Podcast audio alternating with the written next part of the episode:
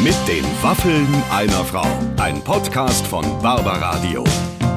Das Radio von Barbara Schöneberger. Liebe Freunde, herzlich willkommen. Das sind die Waffeln einer Frau. Ich habe heute keine Waffeln gebacken. Ich habe aber einen Gast. Waffeln backen würde tatsächlich äh, relativ unsinnig sein, denn wir nehmen dieses Interview in Zeiten von Corona auf. Da ist man sich ja nur per Skype zugeschaltet. Da habe ich mir die Butter und den Zucker und das Mehl gespart. Aber wir sind guter Stimmung. Heute ist nämlich Birgit Schrowange in der Leitung. Und lieber Clemens, die Birgit Schrowange, die ist so eine Frau äh, tatsächlich, die hat sich, finde ich, in den letzten 30 Jahren nicht verändert. Also es ist zum einen ist mal eine Frau, der du auch das Waffelrezept hättest schicken können und sie hätte nichts damit anfangen können, weil sie dir ja erzählt, dass sie jetzt gerade mit Corona zum ersten Mal überhaupt kochen lernt.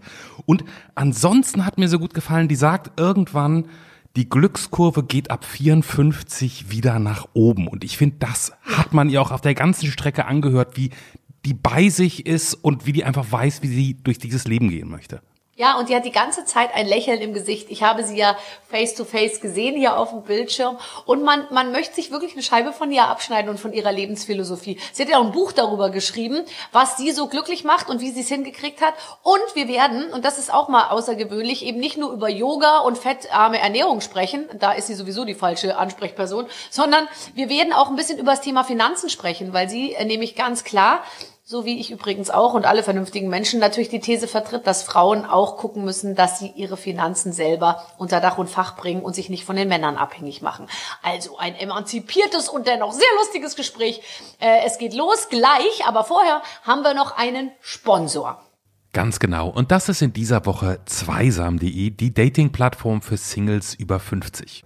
Und speziell für diese Zielgruppe eine spezielle Dating-Plattform anzubieten, macht richtig viel Sinn. Also zumindest, wenn sie so gut gemacht ist wie die von zweisam.de. Denn einerseits sind in Deutschland 60 Prozent der Singles über 50. Und zum anderen ist es ja so, ich bin jetzt noch nicht ganz 50, aber halt auch keine 20 mehr. Wenn man so ein bisschen Leben gelebt hat, dann werden einem einfach irgendwann andere Sachen im Leben wichtiger als, ich sag mal, als man noch 22 war. Denn für Singles über 50 ist es beispielsweise wichtig, mit ihrem, also zukünftigen Partner Interessen und Erfahrungen teilen zu können. Und die von zweisam.de haben ihr Angebot eben genau nach ihrer Zielgruppe ausgerichtet. Deswegen kann man sich einerseits unter anderem auch mit seinen Interessen und Aktivitäten ausführlich vorstellen und andererseits natürlich mit entsprechenden Filtern genau danach suchen und so den Menschen finden, den man vielleicht schon die ganze Zeit gesucht hat. Die Registrierung ist kostenlos. Das finde ich immer ganz wichtig, weil dann kann man sich erstmal mit dem Produkt vertraut machen, sich mal alles angucken. Wobei ich jetzt schon sagen kann, es ist wirklich sehr gut gemacht. Alles ist intuitiv zu verstehen. Und falls es doch mal Rückfragen gibt, die haben einen echten Kundenservice, der ist erreichbar und antwortet sogar. Und darüber hinaus, ähm, jetzt nicht gerade in Zeiten wie diesen, aber hoffentlich bald wieder, veranstalten die auch regionale Events, also mehr als nur digital, ähm, wo man dann zum Beispiel zusammen Coaching-Tipps kriegt. Ja, wenn ihr jetzt denkt, der Frühling, der ist doch da, den will ich gar nicht alleine verbringen und den Sommer danach auch nicht und den Rest vielleicht auch nicht, dann macht doch jetzt einfach mal den ersten Schritt bei zweisam.de. Gemeinsam den Moment genießen. Das war's von mir. Jetzt genießen wir bei dir weiter, Barbara. So, ähm, das äh, war sehr interessant, aber jetzt geht's los mit Birgit Schrowange und den Waffeln einer Frau. Liebe Freunde, es wird schon gelacht. Äh, wir sind mittendrin. Ich freue mich ganz besonders, dass ich heute Birgit Schrowange nicht persönlich im Studio, aber doch immerhin an einem sehr großen, sehr scharfen Bildschirm vor mir habe. Herzlich willkommen, Birgit. Dankeschön und ich freue mich auch sehr, sehr, sehr.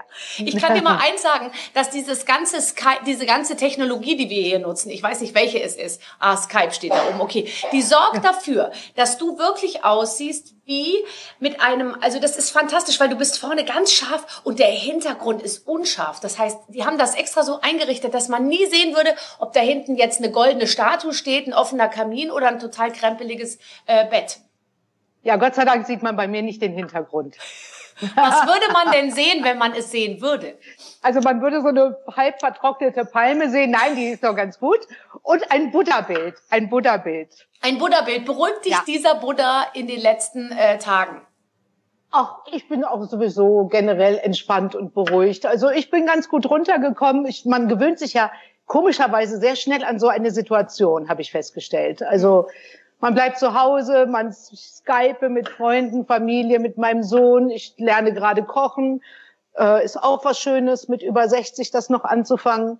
So Gibt ja eine keine Unternehmung. Restaurants, die geöffnet haben, also muss man das ja machen. Das finde ich ja lustig. Was, wenn du sagst, du lernst gerade kochen, dann heißt es ja, dass du offensichtlich dich diesem Thema bisher, man muss sich ja auch noch Dinge aufheben. Man kann ja auch nicht alles Ja, machen. total. Du hast dich diesem Thema gegenüber bisher noch nicht geöffnet gehabt. Kann man das so sagen? Ja, das kann man genauso sagen, weil ich wohne in Köln, mitten in der Stadt. Da gibt es auch viele nette Restaurants und, und, und Takeaways und so weiter.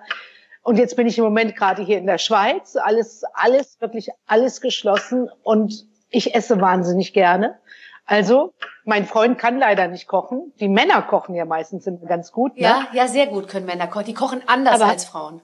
ja, also du bist ja auch eine gute Köchin. Hab Ich ich bin eine sehr gute gehört. Köchin, aber ich koche auch Und, anders als mein Mann, weil ich bin natürlich jemand, der, ich koche häufig und viel und bei mir ist dann eher nicht so wichtig, wie groß die Tomaten geschnitten sind, ob die alle in der gleichen Größe geschnitten sind und so und ich hacke das dann äh, zusammen und das schmeckt alles super, aber es ist so ein bisschen, ich mache das etwas pra pragmatischer, während finde ich der Mann ja so mit so einer Attitüde an den, an den Kochtopf, äh, Kochtopf schreitet. Der steht ja dann so da und sagt dann so, ich koche jetzt. Und dann äh, kann ich mal die Tomaten haben. Und dann wird das so angereicht, oder? Findest du nicht? Und dann wird das so angereicht und dann, jetzt bräuchte ich ein scharfes Messer. Äh, und, Also und ich so. hatte noch nie einen Mann, der gekocht hat. Also da kann ich gar nicht mitreden. Hatte ich leider noch nie. Ja, aber jetzt hast du doch, jetzt warst du zehn Jahre allein, jetzt hast du deinen Traummann gefunden, da hättest du dir doch mal einen suchen können, der kochen kann. Du hast ja Ja, genug ich Zeit versuche ihn gehabt. ja immer zu überreden, dass er äh, kochen lernt. Ja. Aber äh, ist, ist nicht, ist nicht. Kann Und weil nicht. ihr frisch Ich kann verliebt seid, hast, ein Ei kochen. Ja, genau. Auch noch nicht mal das besonders gut. und weil ihr so frisch verliebt seid, hast du gesagt, komm Schatz, dann mach ich es. Ich lerne es jetzt. Wie lernt man kochen? Ich kann ja lesen und wer lesen kann, kann auch kochen. Ja. Also ich suche mir die Rezepte aus dem Internet, vorzugsweise, wo einfach steht und taste mich dann erstmal ran. Aber ich mache ganz gut so thailändische Currys, das kann ich mittlerweile ganz gut und es ist ja auch relativ einfach, schmeckt lecker. Und jetzt ähm, will ich meinen ersten Kuchen backen im Leben. Das Ich habe noch nie Kuchen Wir- gebacken. Du bist doch eine Frau, die so im Leben steht. Du hast ein Kind großgezogen. Der ist ja auch groß und stark geworden. Wie kriegt man denn ein Kind groß, wenn man selber sagt, ich koche? Wenn man nicht kocht, wie, wie geht das? Also ich habe äh, Nudeln, das kann ich, so Spaghetti, Bolognese und solche Sachen habe ich mir dann früher doch angeeignet für meinen Sohn.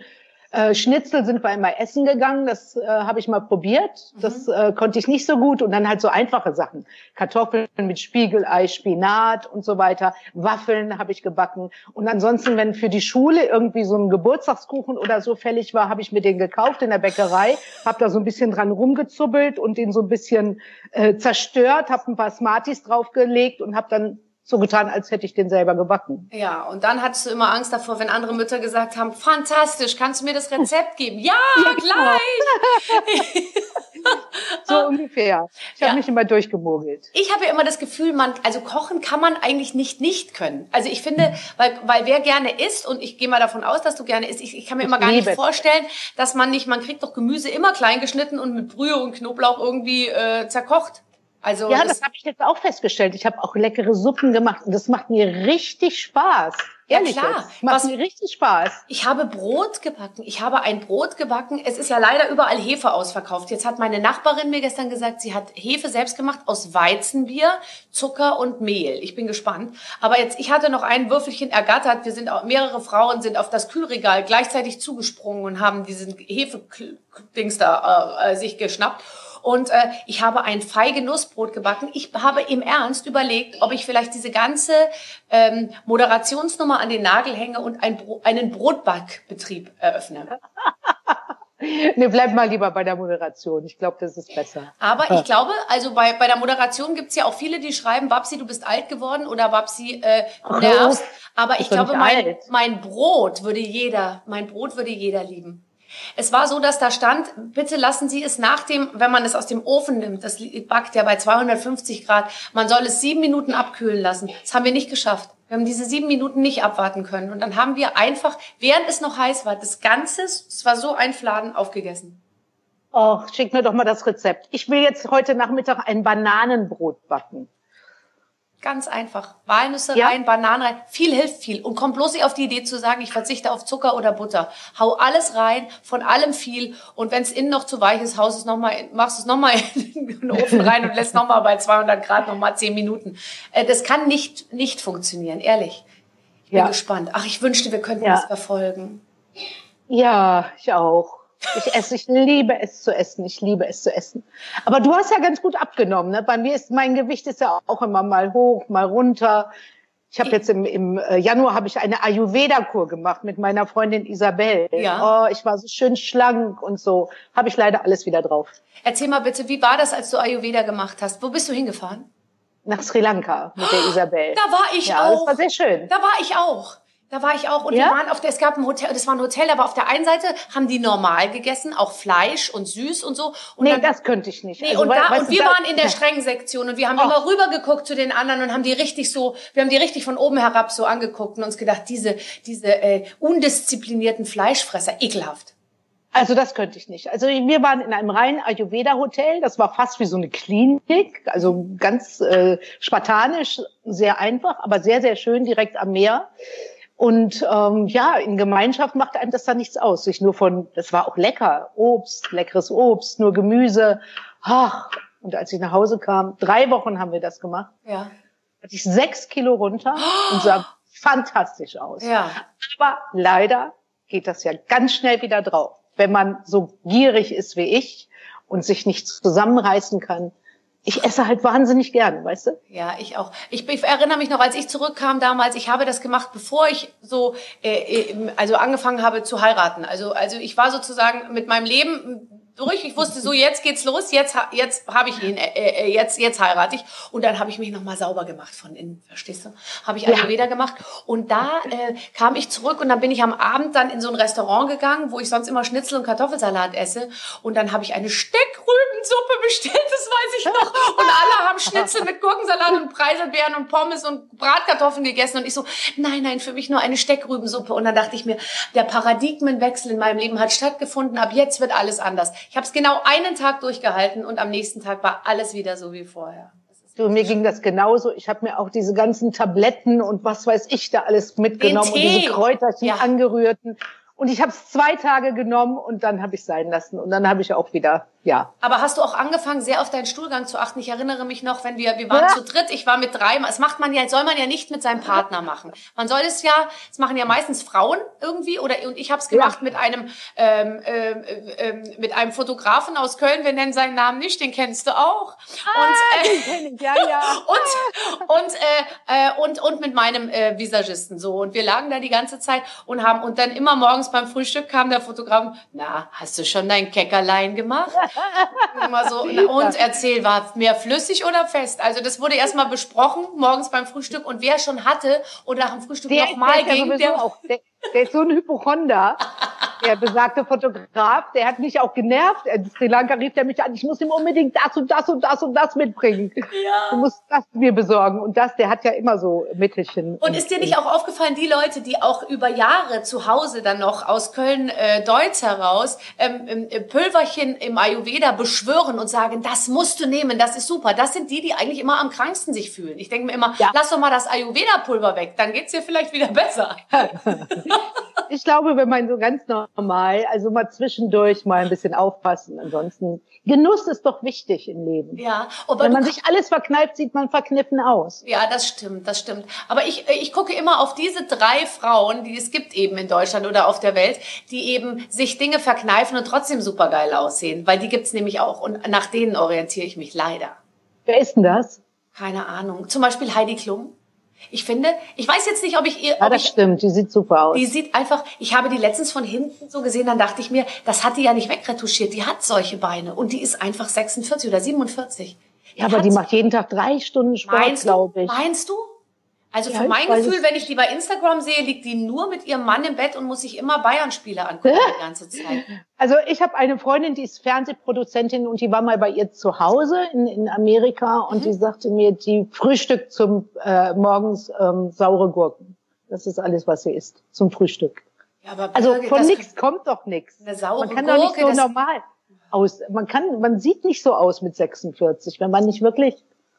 Ja. einfach nichts isst und viel Sport macht. Ja, es sind die Gene. Ich habe mit meiner Mutter schon gesprochen. Ich habe gesagt, Mama, jetzt mal ganz ehrlich, es ist alles toll, wie ihr es gemacht habt, aber mit dem Bindegewebe, das hätten wir besser absprechen müssen.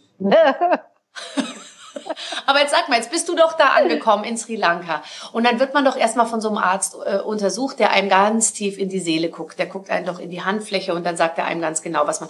Und du bist doch jetzt dermaßen glücklich in deinem Leben, frisch verliebt oder so. Der ist doch, der hat doch, der Arzt hat doch gleich Also gesehen, dass bei dir ich bin alles ja in auch schon Ordnung fast drei Jahre verliebt. Also drei Jahre zusammen. Seit drei Frisch Jahren? verliebt ist man nach sechs Monaten noch. Ach so, also du möchtest mir da durch die Blume sagen oder unseren Hörern, äh, dass es jetzt, dass du auch wieder Nein, nein, ansprechbar bin für was Neues verliebt. wärst. Ich bin immer noch verliebt. Okay, hat der Arzt in, ein, in, äh, in Sri Lanka gesehen, dass bei dir innerlich in deinem Herzen alles stimmt? Ähm, das hat er mir jetzt nicht so gesagt. Er hat mir nur gesagt, ich bin ein zwischen Pitta und Kappa. Oh, und was will man sein? Pitta will man sein. Kappa. Kappa ist das Dicke, sagen. ne? Kappa ist so das träge Teil, so Ja, genau. der, der, der träge Ja. und, und, und ja, faul. Ja, wenn du Kappa bist, hast du verloren. dicker. Ja, Ja, genau. Ich bin zwischen, zwischen Pitta und Kappa. So, der super. Aber du versuchst es Pitta ein bisschen hoch, hoch vorzuheben, weil Pitta, finde ich, bei Pitta, das klingt schon so spitz und knochig. Und Kappa, klingt Ja. Kappa, ich lieg, ich bin So Kappa, es, ja, ich liege genau. hauptsächlich. Genau. Jetzt gibt's wieder Zuschriften von lauter Kappa-Typen, weil ich glaube, es gibt hauptsächlich Kappas. Und dann gibt's doch noch Watter, oder was gibt's noch? Ja, Watter ist, glaube ich, so die ganz dünnen, oder ich weiß es gar nicht genau. Solche kennen wir gar Also- nicht. Ich habe dann so eine Liste bekommen mit Lebensmitteln, was ich äh, essen darf und was ich nicht darf, Mhm. aber da gucke ich auch schon nicht mehr rein. Oh Mann, Birgit, lass dich nicht so hängen. Ja, Lass mir geht's es- aber trotzdem gut. Ja, ich weiß. Die geht so gut, dass du sogar ein Buch darüber geschrieben hast. Das heißt, jetzt ist meine beste Zeit. Ist rausgekommen vor zwei Wochen und du Nee, das heißt, ungeschminkt vom Leben gelernt. Ach so. äh, hier rollen gleich Köpfe. Du hast völlig, Licht, äh, völlig recht. Hier steht's ja. Bir Birgit ungeschminkt. Nee, wie heißt es? Unge- Ungeschminkt vom Leben gelernt. Ungeschminkt vom, also Bindestrich vom Leben gelernt. Genau. Super. Aber du beginnst sozusagen äh, ein Kapitel oder wie auch immer äh, oder oder die die Überschrift dieses Buches mit Jetzt ist meine beste Zeit. Warum ist jetzt deine beste Zeit? So ganz einfach, weil die Pflicht ist getan, jetzt nur noch die Kür. Weißt du? In der Raschauer des Lebens, in der du dich jetzt gerade auch befindest. Also du bist beschäftigt, ne? Du musst eine gute Ehefrau sein, Mutter, du hast Karriere, du musst das machen, vielleicht ein Haus bauen und keine Ahnung, was du alles machen musst. Du bist im Stress, sagen wir mal so. Ich bin nicht mehr im Stress, die Pflicht ist getan, jetzt nur noch die Kür. Ähm, die Raschauer des Lebens ist äh, bei mir vorbei. Mein Sohn äh, studiert in England. Der ist auf einem guten Weg. Äh, von Frank, die Kinder sind auch groß. Also unsere Kinder sind groß. Wir können uns jetzt ähm, eine schöne Zeit machen. Und die Glückskurve, die geht ab 54 wieder nach oben. Erst geht sie runter, immer Okay. weiter runter, immer Wann weiter ging sie runter. runter? Sag mir nur mal, dass ich weiß ungefähr, äh, äh, auf was ich mich einzustellen habe. Ich bin jetzt 46. Geht's bei mir schon? Am Ende geht's schon nach unten und ich merk's gar nicht. sehr unglücklich im Moment. Also von der? Glückskurve, von den wissenschaftlichen Ergebnissen müsstest du jetzt sehr unglücklich sein, weil du Und wenn das sehr unglücklich ist, dann freut mich, schon- dann, dann bin ich gespannt, wie dann sehr glücklich ist. Dann muss man mich wahrscheinlich mit so einer Schnur am Boden halten. 54 wieder hoch. Und dann hält es an bis 80 und dann geht's wieder so langsam runter. Das ist wissenschaftlich erwiesen, das habe ich mir ja nicht ausgedacht. Okay, wann ging's bei dir los? Hast du das auch festgestellt, dass es mit 54 wieder hochging? Ich habe da jetzt nicht so drauf geachtet, aber ähm, je älter ich werde, desto gelassener werde ich und desto mehr ruhig in mir und desto mehr bin ich unabhängig von Bewertungen von anderen. Man wird ja immer bewertet. Auch ich bin ja 40 Jahre vor der Kamera gewesen. Und du weißt ja selber, dann sagt, sagen die Leute, oh, die ist aber dick oder die ist aber dünn oder was hat die für Haare, was hat die denn für eine komische Klamotte an, boah, muss die da nur auf dem Bildschirm und weiß ja so. Ne? Und man ist so total unabhängig von Bewertungen, man, das macht einem nichts mehr aus. Also wenn ich jetzt auch im Facebook äh, lese, ach, die sieht mit ihren grauen Haaren ja aus wie eine 80-jährige Oma, ist mir das Egal. wirklich egal. Früher hätte mich das irgendwie angetatscht. Ähm, mal abgesehen davon, dass ein sowas, äh, dass ein Kritik eigentlich immer trifft oder man natürlich auch gerne allen gefallen wird. Warst du jemand, der im Stress war, auch mit anderen Dingen? Also mit Vermögensbildung, mit äh, äh, Familienbildung, mit Hausbau, mit mit äh, ja mit mit Aufbau? Ja, also ich hab, bin ja spät mit, äh, Mutter geworden mit 42. Ich hatte damals drei Sendungen bei RTL, live die Lust zu leben, live total verrückt, extra. Ich war immer unterwegs, bin mit Kindermädchen gereist, ich bin mit der Brustpumpe durch die Welt gereist oder auch ins Studio und dann weiß Aber ich doch nicht so lange, oder? Die Brustpumpe nicht. Und dann stand ich da im Extrastudio und auf einmal merkte ich, wie die Milch reinschoss und dann in der Werbepause schnell noch äh, in dem BH äh, Tempotücher und so. Ich habe schon die irresten Situationen erlebt. Das ist natürlich Stress oder dass man denkt, man wird nicht allem gerecht. Ne? Also wenn ich dann unterwegs war, mein Kind dann angerufen und dann von A nach B gefahren und ach, muss ich dir nicht sagen, du bist auch Mutter und bist berufstätig, voll berufstätig. Das ist ja nicht so einfach, das alles unter einen Hut zu bringen, obwohl wir sind ja privilegiert. Wir können uns Hilfe leisten und äh, wir haben einfach die Mittel, um mal jemanden zu bezahlen, der, der auf unsere Kinder ähm, aufpasst oder aufgepasst hätte. Also ich, äh, ich äh, mache mir vor allem den meisten Stress selber, ehrlich gesagt. Ich weiß nicht, wie es dir geht. Man hat ja an sich selber so hohe Ansprüche, weil man möchte tatsächlich, man weiß ja heute so viel. Man weiß, woran Beziehungen kaputt gehen können. Man weiß, wie man eigentlich Kindern sich gegenüber verhalten sollte oder zumindest ich habe das Gefühl, ich, ich weiß es irgendwie äh, äh, und so und man weiß auch, was man tun muss, um im Job irgendwie weiterzukommen und ohne dass man jetzt eine über ehrgeizige perfektionistische Kuh wird, ist es so, dass man dass man einfach äh, sich selber sehr hohe Standards setzt, finde ich. Und denen äh, Ja, wird man wird man so. dann nicht immer äh, tatsächlich gerecht. Damit kann ich ganz gut umgehen, aber ich merke, meine Kinder haben nie gesagt, warum gehst du jetzt weg? Aber ich habe mir selber gesagt, warum gehe ich jetzt weg? Mein Sohn auch. Mein Sohn war froh, wenn die Mutter, wenn die Alte mal aus dem Haus war, hat er ein bisschen sturmfreie Bude gehabt. Aber ich habe den auch so erzogen. Ich habe den mit zwölf Jahren oder 13 Jahren, habe ich den auch mal zwei, drei Tage alleine gelassen mit unserem Hund.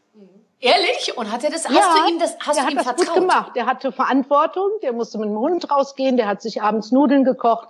Natürlich habe ich dann auch immer dafür gesorgt, dass äh, Personen nach ihm schauten. Also damals seine Klavierlehrerin hat dann mit ihm, äh, war dann mal zwei, drei Stunden da und er hat das genossen. Ich finde, man muss Kindern auch was zutrauen. Also ich finde es ganz schlimm, diese Helikoptereltern oder sogar, wie heißen die, ähm, da gibt's noch Rasenmähereltern, die ihren Kindern jeden Stein aus dem Weg räumen. Rasenmähereltern ist ja fantastisch. ja, wirklich jedes Steinchen und das ist nicht gut. Also ich habe neulich mal einen Psychologen im Fernsehen gehört, der sagte, am besten ist eine gesunde Vernachlässigung. Ja. Und das glaube ich auch. Na klar. Also wenn man sich so drüber stülpt, auch gerade so so Mütter, die nicht berufstätig sind, also das habe ich damals bei meinem Sohn so empfunden, die einen so angeguckt haben, wie du kochst das Breichen nicht selber und dies und jenes und da hatte ich auch immer irgendwie ein schlechtes Gewissen, was für ein Bullshit. ja, also ich, ich habe, finde ich, so ein bisschen ähm, Schwierigkeiten am Anfang gehabt, mich selber als in der Rolle irgendwie richtig zu finden, weil ich aufgewachsen in einer total traditionellen Familie, meine Mutter zu Hause, mein Vater auch. hat gearbeitet. Das war ja meine Richtlinie sozusagen. Das war das, wie ich das Muttersein kennengelernt habe. Eine Mutter, die immer da ist, jeden Tag was Neues kocht, immer da ist und vor allem diese Struktur. Ich glaube, das ist halt was, was Kinder schon super finden, eine Struktur zu haben. Auf der anderen Seite, sie kennen es ja nicht anders und bei uns gibt's halt überhaupt keine Struktur, also außer dass immer die gleichen Leute da sind, aber an jedem Tag irgendwie anders. Das ist, glaube ich, das Einzige, wo ich so sage manchmal, das wäre besser, wenn es anders wäre. Weil ich habe jetzt in der Zeit, jetzt, wo wir alle zu Hause sind die ganze Zeit, da hat, ähm, haben jetzt meine Kinder schon ein paar Mal gesagt, sie finden es so schön, dass sie genau wissen, was als nächstes passiert. Also wir frühstücken, dann machen wir Schule, dann gibt's Mittagessen, dann ist nochmal äh, äh, Spielen im Garten, dann, äh, dann, dann äh, am Nachmittag ab 17 Uhr dürfen sie ein Computerspiel machen oder halt am Handy irgendwie was spielen. Am Abend wird wieder zusammen gegessen. Es finden eben Kinder, glaube ich, toll, so eine, so eine Struktur. Aber auf der anderen Seite, wir haben ja auch das große Glück. Ich weiß ja nicht, du hast ja 40 Jahre tatsächlich ähm, selbstständig gearbeitet und warst ja immer für dich selbst verantwortlich. Damals gab es ja ehrlich gesagt, so blöd es jetzt klingt, ja auch viele Frauen, die noch nicht gearbeitet haben. Das ist ja heute nicht mehr so. Heute arbeiten ja fast Ja. alle. Ja, aber ja, aber Armut ist immer noch weiblich. Ne? Deswegen habe ich auch in meinem Buch ein großes Kap- Kapitel über Frauen und Finanzen geschrieben, weil ich das total wichtig finde, dass Frauen auch finanzielle Verantwortung, eine gewisse finanzielle Intelligenz lernen sollten. Also ich höre doch immer wieder so auch bei mir im Bekanntenkreis, äh, ach Geld ist doch nicht so wichtig, das macht bei uns der Heinz. Habe ich auch ein Kapitel, das, macht der Heinz. Und dann stirbt der Heinz, kriegt einen Herzinfarkt, das habe ich tatsächlich so erlebt. Und die Frau ist aus allen Wolken gefallen und musste aus dem Haus raus und war überhaupt nicht versorgt, wie sie das jahrelang Ja, gemeint oder der hat. Heinz ist jetzt mit Tatjana zusammen. Auch da gibt es, Ja, falls keine Kinder mehr im auch. Haus sind, nämlich nicht die absolute rundum sorglos äh, Versorgung für die Frau. Das wissen ja viele auch gar nicht, dass es dann unter Umständen ein bisschen eng wird. Ähm, ich, ich finde, das ist ein ganz wichtiges Kapitel und lustigerweise bin ich immer so ein bisschen missionarisch auch unterwegs, allen jungen Frauen in meinem Bekannten- und Familienumfeld zu sagen, macht euch unabhängig, weil Ja, wenn es ums Geschirrspüler ausräumen geht, da sind sie alle total auf Gleichberechtigung aus, ja? Nee, wir sind gleichberechtigt, ja, man muss das Gleiche machen wie die Frau. Aber wenn es ums Kohleverdienen geht, gibt's immer noch manchmal so diese Haltung der Frauen, ja, nee, da lasse ich mich dann vom Mann einladen. Dann habe ich gesagt, du lässt dich gar nicht einladen, du bezahlst deinen Scheiß selber. Absolut, da bin ich total mit dir d'accord. Und dann sind auch junge Frauen, die äh, äh, hoffen, dass sie den Märchenprinzen äh, finden und dann, wenn ein Kind kommt, dann sind diejenigen die äh, ersten, die dann aufhören oder Elternzeit nehmen oder was weiß ich oder äh, eine Teilzeitstelle annehmen. Und das ist fatal. Also das sind wirklich Armut ist weiblich und Frauen müssen da wirklich an sich arbeiten oder auch nicht so bescheiden sein. Wir können uns da viel von Männern abgucken. Männer sind da die finden sich immer geil. Die gehen zum Chef und sagen, ich brauche eine Gehaltserhöhung, weil ich bin geil, ich bin der Beste, ich bin cool. Eine Frau geht erst gar nicht und fragt nach einer Gehaltserhöhung. Die sind so bescheiden und so. So deswegen verdienen die Frauen ja meistens 20 Prozent weniger. Und Ja. das, ähm, Es ist ja auch, finde ich, viel zu tun. zu Hause auch immer noch ein bisschen so, ähm, wenn ich das mir anschaue, wie das jetzt in, im Bekanntenkreis und Freundeskreisen so ist, dass immer der Job des Mannes die viel größere Rolle spielt. Immer. Das ist so, wenn ein Kind krank ist, wer geht dann nach Hause, Ja. kümmert sich ums Kind? Ja, oft. Die Frau, Ja, ja, nicht der Mann. Der. Mann verlässt doch seinen Job nicht. Das ist doch so. Ja, Ja. aber ich, Und das, ist, das liegt an den Frauen. Die müssen ein anderes Bewusstsein bekommen. Und sich auch mal trauen, auch mal an Geldanlage oder so trauen. Ich finde, dass diese Frau, diese Beate, wie heißt sie, Beate Sanders? ja, die war bei uns in der 80-Jährige, Sendung, die ist 80. Ach, das war wunderbar. Die hat ja nicht, die hat doch 30.000 Mark gehabt, glaube ich, und die hat sie nicht in eine Hat Kreuzfahrt gesteckt. Millionen Ja, gemacht. Wahnsinn. und die, die sagt, man braucht ein Konzept. Die war bei uns in der Sendung. Und die hat wirklich ein Konzept. Die steckt knietief cool. in diesem Thema. Aber du kennst dich auch aus mit Geldanlage. Doch, ich kenne mich gut aus und die Leute denken immer, ähm, ja, man muss da so viel wissen und so muss man gar nicht. Man muss einfach nur anfangen zu investieren und das kann man schon mit 25 Euro im Monat in einen äh, guten Aktienfonds. Und da sage ich meinen jungen Kolleginnen immer, lass mal den Coffee to go sein, ist sowieso scheiße für die Umweltverschmutzung, alles. Und was ihr da einspart, einfach in einen guten Aktienfonds. Jetzt sagen natürlich die Leute, ja, was redet die da? Äh, Corona, alles runtergegangen. Aber guck mal, wir rennen doch auch los, wenn wir irgendwo ein Schnäppchen finden, kriegen können. Ja. Wenn ich eine geile Lederhose äh, für die Hälfte bekomme, dann Ja. freue ich mich. Ja. Und jetzt kann man gut Aktien einkaufen, kriegt man für die Hälfte. Und wenn man es aber jeden Monat investiert, jeden Monat, ich mache das für mich, ich mache das für meinen Sohn, dann macht einem so eine Krise auch nichts aus, weil jede Krise geht vorbei und die Aktien gehen langfristig immer nach oben. Und in den letzten 30 Jahren hat man, nur wenn man in, den, in einen ETF auf den MSCI wo 1608 1600 Aktien drin sind, im Schnitt jedes Jahr acht Prozent gemacht, ungeachtet aller Krisen und 2008 Lehman Brothers und so, ungeachtet all dieser Krisen hat Also man. das können ja die Mädels, die jetzt gerade im. Coffeeshop sitzen vielleicht, ähm, sich mal ausrechnen, wie viel 8% von 25 mal 12 sind. Da kommt dann eben doch ein bisschen was zusammen tatsächlich. Das finde ich gut. Wir sind uns da absolut einig. Ich finde das eben auch, die Frauen müssen da ähm, äh, für sich selbst mehr planen. Und das hat mir meine Mutter immer gesagt, sagt meine Mutter übrigens bis heute zu mir. Und das finde ich so, so toll und auch so richtig. Leg dir was auf die Seite, bleib unabhängig. So. Und das fand ich, und ich habe zum Beispiel auch in meinem ganzen Leben nie aufs, auch zum Beispiel bei der Auswahl eines Mannes, ich habe nie aufs Geld geguckt. Und manchmal siehst du eben dann doch so Beziehungen, dass die kommen klar und die verstehen sich gut, aber du weißt, dass ein ganz großes Auswahlkriterium bei der Frau war, dass der Mann einen gewissen Status hat oder ein gewisses Vermögen hat. Und da finde ich ehrlich gesagt das immer so ein bisschen, finde ich einfach doof. Finde ich auch doof, weil nichts ist so sexy, wenn man sich selber seine Lieblingshandtasche kauft. Man muss nicht einen Mann fragen. Also Ja. ich bin ja, in den 60er Jahren groß geworden im Sauerland. Auch klassische Familie, Mutter zu Hause, Vater hat gearbeitet. Und ich fand das immer so furchtbar, wenn die Frauen ihre Männer fragen mussten, kann ich mir jetzt den Lippenstift kaufen? Oder sie haben dann irgendwelche Klamotten gekauft und haben es als Sonderangebot deklariert. Das fand ich immer so entwürdigend.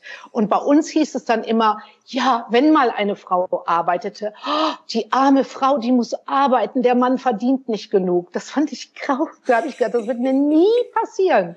Niemals, niemals. Und ja, Gott sei Dank ist mir auch nie passiert. Nee, aber weil ich auch ganz früh diese, diese Faszination kennengelernt habe, selbst bestimmen zu können, wie viel ich äh, verdiene im Sinne von ich arbeite äh, einen Tag mehr und dann kann ich irgendwie noch mal ich habe dann Knöpfe verkauft bei Ludwig Beck äh, äh, weißt du war ich in der Knopfabteilung. Das war super weil da hat man zwölf Mark verdient in der Stunde. Je mehr Stunden ich gearbeitet habe desto mehr habe ich verdient okay. Und ich war im Kunden sage ich mal es war ziemlich Kundenverkehr also auch nach der Arbeitszeit. Ähm, also im Sinne von du glaubst ja gar nicht wie viele junge Männer und auch ältere im besten Alter damals schon äh, äh, Knöpfe gekauft haben für ihre Hose. Und da musste man dann natürlich auch noch nach Dienstschluss gucken, äh, ob der denn oh, was erzähle ich hier alles? Ob der die richtige mal, Größe hat, ob der die Hose zuhält oder ob der leicht aufspringt. Weißt du, ich habe natürlich diesen ganzen Service angeboten, dann weit über über das Normale hinaus. Und äh, dafür ist mir auch Ludwig Beck heute immer noch sehr dankbar. Ich war ein sehr guter Botschafter dieses Unternehmens. Aber guck mal, du hast auch immer gearbeitet, ich glaube, ne? während des Studiums als Schülerin und so. Das, wir, das habe ich auch immer gemacht. Aber viele ähm, sind heute so verwöhnt, so junge Menschen, die brauchen das nicht. Die ja, weiß warum ich nicht. sollst du arbeiten, wenn du alles von zu Hause bezahlt kriegst irgendwie? Also ja, ja, genau. Schon, das ist nicht gut. Ja, das ist nicht ja. gut. Ich habe auch immer, immer gearbeitet mit 17, 18, 19. Ich habe damals, als ich beim WDR angefangen habe, als Stenokontoristin, wenn ich abends zum Notar gegangen habe, dem die Kostenrechnung gemacht, damit ich äh, Sprechunterricht und so weiter bezahlen kann. Also ja, das, das ist auch ein ganz anderes Gefühl, wenn man sich selber was erarbeitet, ja, finde ich. Ja, finde ich auch. Und es gibt nichts Schöneres als die selbst gekaufte Tasche. Das äh, sehe ich ja. übrigens ganz genauso wie du. Liebe und wenn Birgit, man die dann von Dividenden bezahlen kann, ist es noch geiler. Oh. oh. So, also musst du vielleicht mit der neuen Tasche jetzt mal über den Sommer ein bisschen warten, denn die nächste Dividende, ja. die kommt erst nächstes Jahr. Aber egal. Ähm, wir spielen ein Spiel. Ich weiß immer nicht, worum es geht, weil meine Redaktion ähm, hundertköpfig und sehr, sehr, sehr äh, kreativ sucht immer was für mich aus. Pass auf. Äh, diesmal Hot Question. Du hast einen Zettel mit Fragen. Die Fragen stellst du bitte Birgit im drei Sekunden Takt. Liebe Birgit, dich bitten wir so schnell wie möglich zu antworten. Du hast nämlich nur drei Sekunden Zeit. Sag am besten einfach das, was dir sofort in den Kopf kommt. Hygienische Grüße, die Redaktion. Okay. Also, du hast drei Sekunden und musst sofort eine Antwort raushauen. Womit treibst du deinen Sohn in den Wahnsinn? Mit meiner Penetranz. Für welchen Promi hast du als Kind geschwärmt? Juliane Werding. Aber als du jung warst, war doch Juliane Werding auch jung. Ja, die hat aber am Tag als Conny Kramer starb gesungen und das fand ich immer so toll. Kann ich heute noch auswendig. Hast du sie jemals getroffen? Nein, die habe ich noch nie getroffen. Ist das nicht komisch? Das gibt's gar Nein. nicht. Weil das ist ja immer das Tollste, getroffen. wenn man die Leute dann plötzlich trifft, für die man so geschwärmt hat. Oh, jetzt, hier steht irgendwie, man muss hier irgendwas machen am Computer. Steht da was? Aber das hat nichts mit Ach so, nee, ich glaube, ich glaube, wir können weitermachen. Das ist eine Mail von deinem Mann wahrscheinlich, ja? die da reingekommen ist. So. Irgendwas? Okay. Sorry. Ich sehe aber nichts. Ich sehe okay. nichts und du siehst auch bei mir okay. nichts. Ne? So, was war das verrückteste Gerücht, das du über dich selbst gelesen hast? Dass ich in einen Mörder verliebt sei. Entschuldige bitte, wie kam's?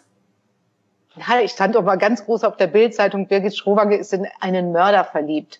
Ähm, das war ein, ein, das war wirklich ein Mörder, der lebte auf Mallorca, der unter einem falschen Namen, unter, ein, der hatte äh, äh, eine Praxis dort und er hat als Arzt Menschen behandelt, war aber kein Arzt, alles gefälscht. Und ich bin damals dahin, weil ich so Schulterbeschwerden hatte und so, weil man ihn mir empfohlen hat. Und dann habe ich ähm, eine Autogrammkarte hinterlassen für Alain mit den magischen Händen. Der ist dann an die Presse gegangen und hat erzählt, dass wir was hätten, keine Ahnung, ist schon lange her. Und dann lasse ich das in der Bildzeitung. Da bin ich vom Glauben abgefallen. Gott, ist das schrecklich. Aber es ist ja dann, wenn es einmal geschrieben ist, dann ist es ja auch wurscht. Wenn man dann hinterher zum Rechtsanwalt geht, dann ist es ja schon raus. Ich meine, dann bringt es auch immer ja. nichts mehr. Oh Gott. Ja. Was ist dein Lieblingskörperteil? Mein Liebling, meine Hände. Was ist dein Lieblingskörperteil an Frank, deinem Mann? Ähm, sein Knackarsch. Was war die dümmste Art, wie du dich verletzt hast? Die dümmste Art, wie ich mich verletzt habe, auch in der Küche mit einem Messer mal habe ich irgendwie Ja, klar, wenn man Brot ungeübt ist. und hatte ja. kein Brotmesser, irgendwie so ein glattes Messer und das ist dann ausgerutscht. Und Wie sieht dein perfektes Date aus? mein perfektes Date, weiß ich nicht. Date, das erste Date ist ja meistens nie so perfekt. Warum? Naja, da ist man aufgeregt. Also bei meinem ersten Date mit Frank, da war ich total overdressed, total bescheuert. Der kam an mit Jeans und Turnschuhen und T-Shirt und ich habe gesagt, ich muss mich jetzt richtig aufbrezeln. Hatte eine Lederhose an und Seidenbluse und hohe Schuhe. Horror. Und meine Perücke noch auf dem Kopf. Oh, furchtbar. Die Perücke noch am Kopf. Und dann, aber ich sag dir, nur mal ganz kurz, du hast ja ganz viel darüber gesprochen, aber ich glaube, ich kann mir nichts, ich kann mir nichts vorstellen, was einen ähnlich unsicher macht, wie eine, also entweder eine wackelnde Zahnbrücke, von der man die ganze Zeit das Gefühl hat, sie klappt einem vorne raus, aber eine Perücke, glaube ich, macht einen so unsicher, oder? Wie hast du das Horror, geschafft? War so heiß und dann dieses Teil immer auf dem Kopf und ich hatte immer Angst, wenn ich rausging und ein Windstoß, dann klappt das ja immer so hoch. Ich habe damals für ein Kreuzfahrtschiff Schiff habe ich so eine, äh, so eine Geschichte draußen moderiert und es war Horror. Ich habe immer nur Blut und Wasser geschwitzt, weil ähm, es war windig und ständig klappte diese Perücke aus. Oder wenn ich für extra unterwegs war, ich hatte Elefantenrüssel in der Perücke und alles Mögliche, das durfte ja keiner wissen. Und ich hatte auch in der Zeit Dates. Ich hatte auch ein Date mit einem anderen Typen und äh, der holte mich dann mit seinem Cabrio ab und ich habe da völlig konsterniert davor gestanden und habe gesagt, kann man das auch schließen, das Dach? Und äh, wirklich komische Situation. Und Oh. dann, ich wollte in der Zeit wirklich niemanden kennenlernen, wirklich nicht. Und komischerweise, dann lernt man auf einmal ganz viele Männer kennen, vorher gar nicht. Und dann auf einmal sprechen einen Männer an. Also das war auch eine ganz komische Situation. Aber ich habe mich gefragt, dass also du musst ja RTL sehr emotional verbunden sein oder es gab sehr sehr viel Geld oder beides dafür, dass du das ein Jahr lang durchgehalten hast. Also es gab erstmal nicht sehr viel Geld, aber ich war einfach sehr froh, dass ich das dann einfach machen durfte, weil ich wollte das ja vorher schon machen. Und durch diese Sendung äh, This Time Next Year haben mir meine Chefs das dann ähm, erlaubt. Also die hatten vorher ein bisschen Angst, dass die Zuschauer das nicht annehmen, weil man ist ja schon doch ein anderer Typ. Aber es war wirklich immer mein Herzenswunsch. Ich habe ja auch mit grauen Haaren früher moderiert. Ich war schon als Fernsehansagerin beim ZDF, hatte ich graue Strähnen und als ich dann bei RTL anfing, hatte ich ziemlich graue Strähnen. Konnte ich auch extra moderieren. Und als dann live die Lust zu leben kam, kam der Hans Mahm, mein damaliger Chef, na Servus, da musst du aber Pietchen die Haare färben, das geht sich nicht aus, wir haben da junge Zuschauer. Und da habe ich gedacht, solange der nicht von mir verlangt, mir die Lippen aufzuspritzen, nur die Haare zu färben, das kann ich, das kann ich machen. Das ist echt noch eine andere Zeit. Ich glaube, heute kommt kein Programmchef oder Unterhaltungschef oder wie auch immer Chefredakteur noch zu irgendeiner Frau ins Studio und sagt, bitte bei der Hoher, da müssen wir bei uns was einfallen lassen. So geht's nicht, Birgit. Ja, aber das, gibt's war ja früher, mehr der heute. kam ja immer ins Studio, der Hans Ma, bei jeder Moderatorin und war immer die Ho die Ho, na, die Ho, was hat's mit die Ho? Ja, und dann Ja, hat er nun die ausgerechnet. Katja Burkhardt geheiratet. Also ich meine, da hat er wirklich was, irgendwas hat er mit Haaren tatsächlich. Ja, aber sie hat ja immer die gleichen Haare. Ja, der hat einmal gesagt, das, du, Katja, so lässt das bitte, so werden wir zusammen alt. Das finde ich sehr lustig, weil nun Hans Ma jetzt selber, würde ich mal sagen, einen recht schlichten und zunehmend weniger auch Haarschnitt äh, sozusagen selbst betreibt, äh, äh, bei Ja. sich selbst. Aber, aber auch eben bei den Frauen ist es ihm eben wichtig. Es ist ja schön. Pass auf, es geht weiter, Birgit, halt dich fest. Was machst du, wenn du nicht schlafen kannst? Ach, dann wälze ich mich rum, dann mache ich das Licht an, dann lese ich, dann wandere ich ein bisschen in der Wohnung herum und dann gehe ich wieder ins Bett und dann denke ich mir, ach, scheiß der Hund drauf, irgendwann schläfst du schon ein. Der Körper holt sich den Schlaf, was soll's? Und dann klappt's meistens auch. Wenn du jetzt also sagst, alles ist ja jetzt so im Free Flow und du kannst leben, wie du gerne möchtest, hast du dann trotzdem Struktur und sagst, ich stehe immer morgens um 8 Uhr auf oder pennst du auch mal bis um halb elf? Nee, also ich habe keine Struktur. Ich ähm, auch meistens wache ich dann auf, dann hole ich mir erstmal einen Kaffee ans Bett Und dann lese ich im Bett und dann mache ich ein bisschen Sport und äh, nö, ich genieße das so ein bisschen in den Tag hinein zu gammeln. Das finde ich total schön. Ich glaube, nach den vielen Jahren, wo man immer so eine Struktur hatte, ist das total angenehm. Ich genieße das und lass mich so ein bisschen treiben und guck mal, was mache ich heute? Heute backe ich mal einen Kuchen oder heute mache ich das. Ja, aber ich merke schon, du bist schon ein bisschen aufgeregt wegen des Bananenbrots, was da heute noch auf dich zukommt. Ähm, ja, ich habe mir jetzt ein Rudergerät bestellt. Ein Rührgerät? Ich muss jetzt dringend Sport machen, ein Rudergerät. Ach, ein Rudergerät? Für die Wohnung. Also ein Rudergerät, das ich schön rudern kann. Ja, ich also, weiß schon. Das ist das schicke du? Ding. Ja, das haben alle alle äh, Leute, die sozusagen in unserem Alter sind und sagen, sie wollen jetzt nochmal sportlich angreifen, kaufen sich so ein Rudergerät. Ich, ich prophezei dir, in zwei Monaten spätestens steht es hochkant hinter deiner Schlafzimmertür und wird nie wieder mit Wasser befüllt werden. Also ich mache ja nur Sport. Ich mache ja ein bisschen Sport, damit ich essen kann. Das ist ja der einzige Grund. Ja, ich weiß. Weißt du? Ich ja. hasse Sport. Ja, aber ich, ich, ich, weiß, ich, ich mache jetzt zur Zeit, muss ich echt sagen, drei bis viermal die Woche gehe ich morgens mit meinen Kindern und meiner Trainerin, ähm, äh, gehen wir raus und machen dann draußen Jogging, Staffellauf und Hüpfen. Und oh. mein Verrätersohn sagt jedes Mal, jetzt eine, jeder darf eine Übung vorschlagen. Und meine Übung ist immer ähm, Hopsala-Lauf. Ja? Kennst du den Hopsala-Lauf? Immer so hüpf, hüpf, hüpf, wie so Kinder laufen. Und mein Sohn sagt jedes Mal Känguru. Und ich gucke ihn jedes Mal strafend an, weil ich mir denke, er könnte sich jetzt ja auch was Nettes wünschen, Seitgalopp oder so. Weil wir galoppieren dann über so eine 150 Meter lange Strecke da immer hin und her. Und dann muss ich als Känguru oder Frosch, äh, muss ich diese ganze Strecke springen. Weißt du, wie anstrengend das ist? Hochspringen Horror. und dann in die Kniebeuge springen und wieder hoch und wieder in die Kniebeuge. Da ist die halbe Stunde schon fast um. Aber du bist total fit geworden, ne? Du hast auch eine super Figur und bist nee. total fit. Nein, nein, das du war ja verwechselst bei dir mich. auch nicht so, ne? Du verwechselst mich mit jemandem. Nee, nee, nee, nee, nee, nee. Ich habe angefangen, Sport zu machen tatsächlich. Ich bin jetzt fitter als vor zehn Jahren. Ich habe an meinem 40. Geburtstag angefangen mit Sport. Und am Anfang. Ich auch an meinem 40. Ich schwör's dir, ich auch an meinem 40. Da habe ich gedacht, so, mich nackig vor den Spiegel gestellt, das geht jetzt so nicht mehr, jetzt muss das Ganze mal ein bisschen ja. gestrafft werden. Ich habe hab ich auch angefangen. Ich habe die Fotos vom Geburtstag gesehen. So am nächsten Tag habe ich mir die so angeguckt und dachte mir, äh, ich habe mich gar nicht erkannt. Ich habe mich immer von hinten gesehen und so. Und ich hatte so ein enges schwarzes Kleid an und es war schon irgendwie ganz sexy. Aber ich dachte mir, nein, nein, nein, nein, nein, nein, nein, nein. Äh, wenn das jetzt so weitergeht, dann ist es einfach, äh, das möchte ich nicht. Und dann habe ich so eine Trainerin bestellt, die wurde mir so als Wundertrainerin irgendwie empfohlen. Und dann kamen die und ich werde nie vergessen, wir gingen dann hoch in den Speicher. Da haben wir so eine etwas größere freie Fläche. Und dann habe ich so, musste ich so, so Ausfallschritte machen, so in einer Reihe, weißt du, oh. so eine Linie voller Ausfallschritte. Und die habe ich gemacht. Und da hat sie mich aufgenommen auf, äh, auf Video. Und es war wirklich, es war, es war so absurd. Ich konnte keinen einzigen Schritt machen, ohne nicht umzufallen oder irgendwie so. Und dann habe ich mir dieses Video angeguckt und ähm, und dann dachte ich mir, ist, das gibt's nicht. Wie weit habe ich mich entfernt davon, was ich mal war? Weil ich war ja mit 15, habe ich so rhythmische Sportgymnastik gemacht. Okay, da haben die Kampfrichter auch schon gelacht, wenn ich auf die Kampffläche äh, gegangen bin, weil tatsächlich sah man mir auch körperlich schon an, dass ich nicht dazu in der Lage bin, aus dem Stand einen Salto zu springen oder so. Aber ich habe mich immer bemüht und gelacht und mit meinem Band da so geflattert und so.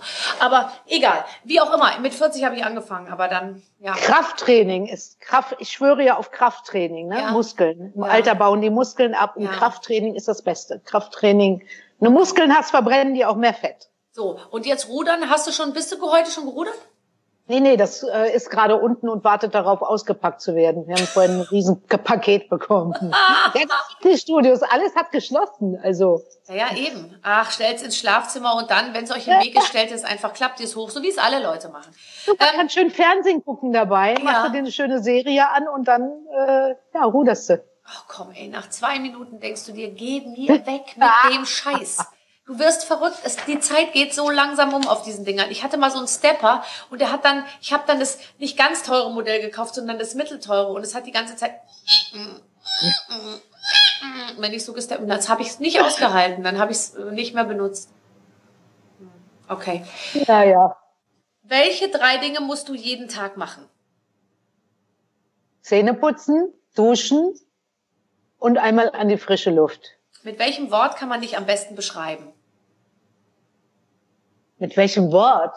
Ähm Die drei Sekunden sind um. Ach, scheiße, fällt mir nicht ein. Wie nennst du deinen Partner, wenn er nicht dabei ist?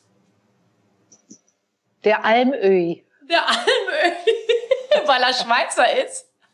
weil er die Berge so liebt. Welchen Spitznamen hast du? Ich, äh, Schrovi, sagt man zu mir. Aber Spitzname direkt nicht. Was Ja. war dein schlimmstes Date? Mein schlimmstes Date war, glaube ich, das mit der Perücke. Ah, Da war ich so total, also völlig am Ende mit dem Cabrio-Typen, mit dem Cabrio-Fahrer, der mich da abgeholt hat und der das gar nicht verstehen konnte, dass ich sein tolles Auto nicht toll fand und man fährt doch offen und das war irgendwie von vornherein schon ganz furchtbar, dieses Und Date. sag, und wie hast du es dann hingekriegt? Also seid ihr dann offen gefahren und du hast dir die ganze Zeit den Nee, äh, festgehalten? doch, wir sind offen gefahren. Ich habe dann nur so gesessen, so. Weil ich musste ja die Perücke festhalten. Weil sonst klappte die so auf und das, das, das, ging, das ging einfach nicht. Und ich war einfach mega verkrampft. Ich konnte ja nicht sagen, warum. Nee. Ach, durftest du mit wirklich gar niemandem drüber sprechen? Also wenn das jetzt aber der Typ deines Lebens gewesen wäre, dann hättest du ihm beim zweiten Date gesagt, pass auf, ich habe so ein Ding hier auf. Ja, oder? Ja. Ja. So. Aber dazu kam es ja nicht. Ähm, welches, welchen Modetrend kannst du nicht nachvollziehen? Äh, Leggings oder so diese, warte mal, so Rüschenkleider, so, so, so Rüschenkleider und dann diese, diese Kleider, wo hier die Naht ist, wo es dann hier so runtergeht. Ja, ich weiß immer nicht, wenn die Naht hier ist, dann denke ich mir dann sieht manchmal, man so fett aus, als wenn man im neunten Monat schwanger wäre. ja. Ja, manchmal diese, ist, diese Hängerkleider, Ich weiß. diese A-förmigen Kleider auch. ja, mag ich auch nicht. Und ich, was ich nach wie vor nicht verstehen kann, sind Culottes. Ja, oh, um Gottes Willen. Furchtbar. Die habe ich mir auch einmal gekauft. Geht gar nicht bei mir. Da sehe ich aus. Furchtbar. Die Culotte geht ja gerade nach unten und endet in der Mitte der Wade. Das ist praktisch kleidsam für niemand. Selbst Lena Gerke sieht darin doof aus, würde ich mal sagen. Ja. Ja. Absolut. Sogar die ganz, ganz dürren, langen. ja. Ähm, welche Sache wird im Alter nicht besser? Die Haut, das Bindegewebe. Sag etwas Erotisches im sauerländischen Dialekt. Oh, das kann ich gar nicht mehr. Ich schwör's dir. Ich, ich kann das gar nicht mehr. Du hast aber, du hast, äh, du hast so schön immer, da muss ich immer drüber lachen, erzählt früher, dass sie immer zu dir im Sauerland gesagt haben, et Bier geht, et Bier geht. Bier geht ja. Es. Im Sauerland sagt man auch gerne immer, es kommt es wieder nach Hause. Sie nannt, Bei welchem Promi warst du zuletzt aufgeregt, ihn zu treffen? Keine Ahnung. Wann war ich aufgeregt? Ich glaube, es ist schon ganz lange her, wenn ich für meine Sendung live die Lust zu leben, dann habe ich ihn da getroffen. Ryan Adams, Adams habe ich mal getroffen. Da war ich aufgeregt, weil ich den toll fand. Ja. Das ist ja wirklich immer, wenn man jemanden gut findet, dann hat man eigentlich auch fast ein bisschen Manschetten, ihn zu interviewen. Ja, Ich will die dann oft gar nicht interviewen. Also zum Beispiel habe ich Sting interviewt oder so und ich dachte mir, ich will gar nicht mit dem sprechen, weil der will auch gar nicht mit mir sprechen. Und dann fand ich das irgendwie auch so, ich dachte mir, der interessiert sich ja auch gar nicht für mich und der Arme, jetzt muss er sich mit mir unterhalten. aber ich glaube, das macht denen auch Spaß. Ich kann mich erinnern, ich habe mal Elton John interviewt und mit ihm habe ich dann das Sauerland-Lied gesungen. Da habe ich gesagt, would you like to sing with me the Sauerland Song? Und dann kamen schon diese ganzen Presseleute und Manager im Hintergrund, no, no, no. Und da hat er gelacht. Und dann habe ich ihm das vorgesungen und dann haben wir das gesungen. Ja, wir machen eine Reise durch das schöne Sauerland. Sauerland. Ja, wir machen eine Reise Eine durch das Reise. schöne Sauerland. Und da hat er Spaß gehabt. Im Prinzip, also wenn Elton John es singt und setzt sich dazu an Flügel, ehrlich gesagt, wird sowieso nicht. Wer ist sexiest man alive? Mein Frank. Ja. Nein, doch. Aber der sieht wirklich gut aus, gell? Sitzt der dir Ja, jetzt gerade gut aus. gegenüber? Ja, dahin sitzt er. Okay, aber jetzt mal, aber jetzt lass den Frank mal aus dem Spiel raus. Den, den haben wir ja. Den, also wen findest du tatsächlich? Wo würdest du sagen, wow, habe ich mein Leben lang für geschwärmt? Also ich fand den immer super, den, ah, wie heißt er denn? Sean Connery. Also der ist ja jetzt älter, merkt man, ne? dass du älter bist. Sean ja. Connery. Aber den fand ich immer so sexy. Wirklich? Ich weiß gar nicht, wie alt ist der? Lebt der eigentlich noch? Das weiß, ich gar nicht. Ich auch nicht, ob der noch. Den habe ich auch mal getroffen. Und? der ist einfach, der hatte eine Ausstrahlung mega. Den fand ich mega. Den hätte ich sofort genommen. Egal, ob der jetzt so alt war oder nicht. Ja, okay, verstehe ich. Nee, aber also, oh ja, nee. Und so, äh, Ja, aber, ja, ja, stimmt schon. Von den James Bond war er der Beste, finde ich. Also, äh, Ja. oder wie, wie hieß denn der andere da, der Schönling hier, äh, äh, ähm, äh, der auch James Bond war? Äh, Pierce Brosnan. Nee, Nee. Und Daniel. Craig? Den?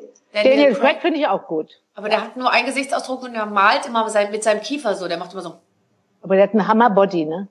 ist mir zu viel. Ja? Ja. Ich finde schon. Das ist schon ein Hammer-Body. Ja, aber ich finde immer so, wenn Männer so aussehen, dann weißt du schon, dass die den ganzen Tag über gedünsteten Fisch und Brokkoli Total. nachdenken. Das langweilt mich, echt.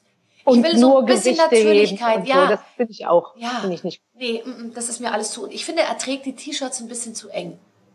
So genau habe ich mir noch gar nicht angeguckt. Doch. Ehrlich. Doch. Ähm, und wen finden wir noch gut? Warte mal, also das ist immer interessant. Also und welche Frau findest du gut? Welche Frau? Wie wolltest du immer aussehen? Susan Sarandon finde ich gut. Findest du nicht, dass ich der ähnlich sehe? Total. Nein, ich meine es im Ernst. Guck dir mal alte Filme von Susan Sarandon an. Die sieht genauso aus wie ich, beziehungsweise Echt? so wie sie. Ja, total. Also wir haben die die genau gleichen toll. Augen. Ja, okay. Die hat eine tolle Ausstrahlung und die macht tolle Filme. Äh, die hat, die, die hat auch was im Kopf. Also wenn man von der mal was liest und so weiter. Die habe ich mal bei der Goldenen Kamera getroffen und da hab ich, war ich ganz erstaunt, wie toll die aussieht. Ja, Also ich glaube auch nicht, dass die viel gemacht ist. Man sieht das ja immer, ne? Ja. Also die sah natürlich gut aus. Ja, ja. Und Jane Fonda finde ich gut. Ich Jane auch. Fonda finde ich auch gut, auch eine alte. Aber ich finde das super, dass die freitags da demonstriert und sich einbuchten lässt und die ist noch so lebendig. Die hat, das ist so ein gutes Vorbild, ja. Finde ich. Ja, ich glaube wirklich, dass diese Mischung aus einfach ähm, äh, äh, so eine Scheißegalhaltung haben und gleichzeitig aber auch mit sich selber so im Reinen und auch eine gewisse Disziplin. Ich meine, so auszusehen und sich so zurechtzumachen und so, da gehört ja auch was dazu. Das ist ja auch viel Arbeit dann irgendwie. Ja. Aber das beides irgendwie so unter einen Hut zu kriegen, finde ich toll. Die, ich habe letztens ein Interview geführt mit Iris Berben und die hat mir auch gesagt, ich werde jetzt wieder viel revolutionärer, als ich das die Jahre davor war. Wahrscheinlich genau das, was du auch sagst. Ja. Und auch eine tolle Frau, Iris Berben. Ja. Die hat auch so was ganz Junges an Ja, sich. ja die ist wie Ich habe die auch mal auf einer Privatparty erlebt. Wir haben gemeinsame Freunde in Düsseldorf. Und die, die geht wie so ein junges Mädchen, Ja. die bewegt sich so, die hat so was ganz Junges, ungeachtet, dass sie wirklich ein schönes Gesicht hat und so was ganz Junges in sich. Sehe ich auch so. Ähm, hast du schon mal Handschellen getragen? Handschellen? Ja, komm, sag. Natürlich. Natürlich. Wir alle haben doch, also in den, ich erinnere mich, in den 90ern gab es ja kein Date, wo nicht einmal die Handschellen ins Spiel kamen. Weil es war irgendwie so, und dann auch immer der Gag mit, "Ah, jetzt habe ich den Schlüssel verloren und so. Aber es war immer, es war immer so Teil, ich glaube, man musste damals so mal einmal ausprobiert haben, äh, wie das funktioniert. Und es hat mich so genervt. Erstens mal hasse ich, wenn mir was wehtut. Und zweitens, wenn ich mich nicht bewegen kann, werde ich so sauer. Weil dann denke ich mir auch dann, ja, was soll Ja, das dann hast du alles? recht. Oder? So. Wenn du für den Rest deines Lebens nur noch ein Getränk trinken dürftest, welches wäre es? Ein richtig guter Weißwein, so ein richtig guter Grauburgunder, so ein, ja, so ein, ich liebe Weißweine, richtig schön, Okay. schöner Weißwein. Ähm, welches ist eine Person, mit der du im Aufzug stecken bleiben möchtest? Ui, So weiß zwei, ich nicht. Also zwei lustige Frauen. Komm. Zwei lustige Frauen mit dir vielleicht? Mit mir und Mary Rose. Mit dir und Mary Rose, ja. Dann wollen, wir, Die Mary Rose, die finde ich super. dann wollen wir aber mal hoffen, dass, äh, dass eine von uns... Und die Isabel nehmen wir auch noch dazu. Ist das deine ayurvedische Freundin? Die Isabel Varell, die kennst du doch. Oh, du warst mit Isabel Varell in... Oh Gott. Isabel Varell habe Der- ich einmal der nackt gesehen, als sie sich umgezogen hat. Ich habe noch nie eine so schöne, einen so schönen Frauenkörper gesehen wie den von äh, Isabel Varell und ich glaube, die hat sich auch in den letzten Jahren nicht verändert. Also ich werde ihr das sagen. Die Isabel ist ja wahnsinnig diszipliniert, wirklich. Mhm. Die geht jeden Tag laufen, die macht Yoga, die ist äh, sehr bewusst. Also Ja. die schimpft immer mit mir, weil ich so undiszipliniert bin. Also die ist mega diszipliniert. Nächste Frage und fast letzte. Äh, Was ist das ausgefallenste Thema, zu dem du gerne viel wissen möchtest? Ach du liebe Güte. Das ausgefallenste Thema, Ja. fällt mir nichts ein. Also ich entwickle gerade ein sehr äh, spezielles Wissen zum Thema äh, Salat pikieren. Also Feldsalat Hä? sehen. Hä? Entschuldigung, Frau Strohwange. Ich pflanze selbst an. Und ich möchte jetzt natürlich wissen, wie weit muss ich den Feldsalat auseinandersetzen, dass das dann hinterher irgendwie Spaß macht. Verstehst du? Nee, Nee, okay. verstehe ich. Ähm, was ist dein, wenn du mit der Aktmalerei anfängst, welchen Promi würdest du dann gerne nackt machen? Welchen Promi, ähm, wenn ich mit der Aktmalerei anfangen würde? Auch da würde ich netten jungen Typen. Max Giesinger zum Beispiel, der war doch auch neulich bei dir, den finde ich gut. Ja, ich habe mit Max sehr ausführlich über sein weißes Unterhemd gesprochen, das er ab und zu trägt. Und ich finde, der Max Giesinger, das meine ich jetzt wirklich, wenn ich neben dem stehe und habe hohe Schuhe an, bin ich leider ein bisschen größer als er. Das, deswegen, äh, also, aber ich... Aber kleine Männer, die können, haben auch was. Also Ja, finde ich auch, finde Männer ich auch. müssen nicht unbedingt so groß sein. nee, sagst du jetzt wahrscheinlich, weil der Frank 1,65 nur ist, oder? Nee, der ist, äh, Schatzi, wie groß bist denn du? 1,90? Oh. 1,87. 1,7, perfekt. Ja, ich finde auch, die Kleinen sind nicht zu unterschätzen. Aber Max Giesinger hat eine Art von Oberkörper, der mich um den Verstand bringt, um es jetzt mal vorsichtig zu sagen. Schön austrainiert, oder? Oh, aber eben nicht so Daniel Craig-mäßig, ich beiße in ein Holzstück und schinde mich, sondern das sieht einfach so aus wie, ja, Baby, ich hab's einfach in den Genen, verstehst du? Und dann noch ein bisschen Ja. hier vorne Haare. Und gebräunt und hier so schöne Falten zwischen äh, Oberkörper und Arm, weißt du, hier oben. Und ich finde auch gut, dass er noch ein paar Haare hat, Ja. weil manche rasieren sich ja die Haare oder, ne? Also rasieren sich alles, das finde ich doof. Grauenvoll. Also ich finde, ein Mann muss Haare haben ja, und dann ganz ehrlich, Auf Rücken nicht unbedingt, aber auf der Nein, Brust. aber ganz ehrlich, wenn du auf der Brust Haare hast, dann musst du doch auch, du musst doch auch, das, das muss ja dann auch, dann ist auch alles irgendwie behaart und das finde ich auch total in Ordnung, weil du kannst nicht in Verlauf rasieren von oben Brust und dann jeden immer weniger und dann unten nichts. Das geht alles nicht. Man muss Haar zulassen, finde ich. Und diese rasierten Dinger, die einem da die ganze Zeit so stoppelig Ja, und so also je, je, wie heißt das? Je kürzer die Hecke, desto größer das Haus, ne? Richtig, aber das, das, da, da müssen wir vielen Männern auch sagen, ganz ehrlich, ähm, nur, nur, äh, äh, genau, also äh, mit dem Gärtnerwissen irgendwie, also ähm, kriegt man's Haus auch nicht sehr viel größer. Es ist, wie es ist. Birgit, Birgit, äh, äh, Birgit, pass auf, ich möchte, dass du jetzt noch einmal für deine Fans sagst, herzlich willkommen bei Extra. Ich bin Birgit Schrofange. Sag's noch mal. Kannst du es überhaupt noch oder hast du schon verlernt? Natürlich kann ich das. Du kanntest, du kanntest das aber auch sehr gut. Ich ja? habe auch einmal, oh Gott, ich habe einmal so eine Perücke gehabt und da sah ich wirklich so ähnlich aus wie du. Und dann habe ich diesen Birgit Schrowanger Aufsager gemacht und das habe ich dir geschickt dann. Das war lustig. Ich hoffe, du konntest drüber lachen. Total. Also, hallo und herzlich willkommen zu Extra, heute mit diesen Themen. Fantastisch. Birgit, völlig zu Recht bist du da, wo du bist. Ähm, ich wünsche dir jetzt einen super Tag. Ich wünsche dir Glück mit deinem Bananenbrot, nicht dass sozusagen dieser Eifer und dieser Enthusiasmus direkt wieder im Keim erstickt wird. Ja, ich hoffe. Ja. Ich hoffe. Also ich werde das jetzt alles, äh, mal sehen, wie lange wir noch eingesperrt bleiben. Mhm. Dann werde ich das alles mal angehen. Ganz genau. Brot backen und Bananenbrot und Kuchen. Ich werde dich im äh, Blick behalten und wenn das alles vorbei ist, dann wirst du vielleicht ein Kochbuch, ein Kuchen, Koch, Back. Nein, mit Kochbuch Sicherheit machen. nicht. Es gibt so viele Kochbücher. Also mit Sicherheit wirklich nicht. Okay, gut. Also, bis dahin lesen wir dann ein anderes Buch, haben wir ja auch genug zu tun. Vielen Dank, Birgit. Tschüss. Tschüss. Das war's auch schon. Ein wunderbares Gespräch, lieber Clemens, mit Birgit Schrowange. Tolle Frau, oder? Ach, das ist man, man ist ja noch verliebter nachher als vorher. Die ist wirklich so, ach, mit der möchte man einfach Zeit verbringen, finde ich, weil die hat so viele tolle Sachen zu sagen. Nachdem wir ja darüber gesprochen haben, mit wem wir uns in einem Aufzug einschließen lassen wollen, hätten wir vielleicht dich auswählen sollen, anstatt Mary Rose. Also ich hätte jetzt nichts dagegen, aber gut, gut. Okay, also das machen wir mal, wenn wir dafür wieder Zeit haben. Äh, vorher müssen wir natürlich noch viele Interviews produzieren. Ähm, es waren ja eigentlich schon fast alle da. Es kommen jede Woche neue dazu. Sag mal ein paar Beispiele, wer schon alles bei uns war. Naja, also jetzt, wenn wir mal ganz in die Historie zurückgehen, immer noch empfehlenswert, Anke Engelke, Bastian Pastewka sozusagen, die Klassiker.